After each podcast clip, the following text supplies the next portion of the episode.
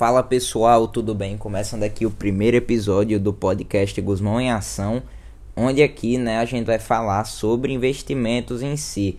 Então, como aqui a gente tem um tempo muito maior para falar sobre, né? Então aqui eu vou abordar mais temas como principalmente ações, né?